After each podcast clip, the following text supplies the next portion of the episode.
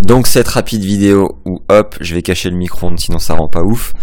Euh, pour la Saint-Valentin, c'est comment surprendre votre moitié. Moi j'ai envie de prendre un contre-pied plutôt que de tout miser sur le soir, le dîner, les fleurs, euh, la boîte de chocolat, les chandelles et autres euh, calembours qui vont avec.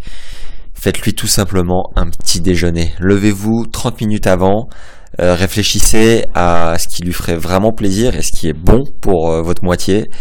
Euh, préparez-le la veille, planquez-le dans un placard euh, sous le lit ou, ou sous la tête d'oreiller, que sais-je.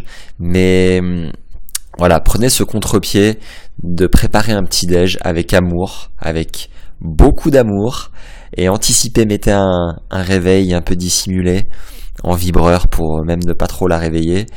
Et ainsi, votre moitié passera une journée délicieuse. Elle se targuera à toutes les personnes qu'elle rencontrera pendant la journée qu'elle, sa Saint-Valentin, est déjà commencé depuis le matin, qu'elle n'a pas besoin d'attendre le soir même, et qu'elle a pris un vrai plaisir spontané, simple, euh, à se délecter du petit déjeuner. Attention, ne pas confondre avec euh, tout autre chose et tout autre sujet. Voilà. Euh, j'espère que ce contenu vous plaira.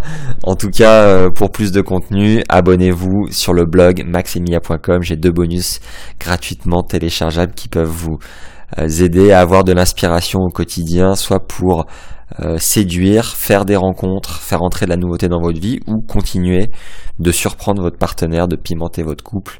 Et, euh, et voilà, je vous dis à très bientôt et je vous embrasse. Ciao si cet épisode t'a plu, merci de laisser un avis 5 étoiles sur la plateforme où tu l'écoutes. Ça te prend une minute et ça m'aide énormément à me faire connaître.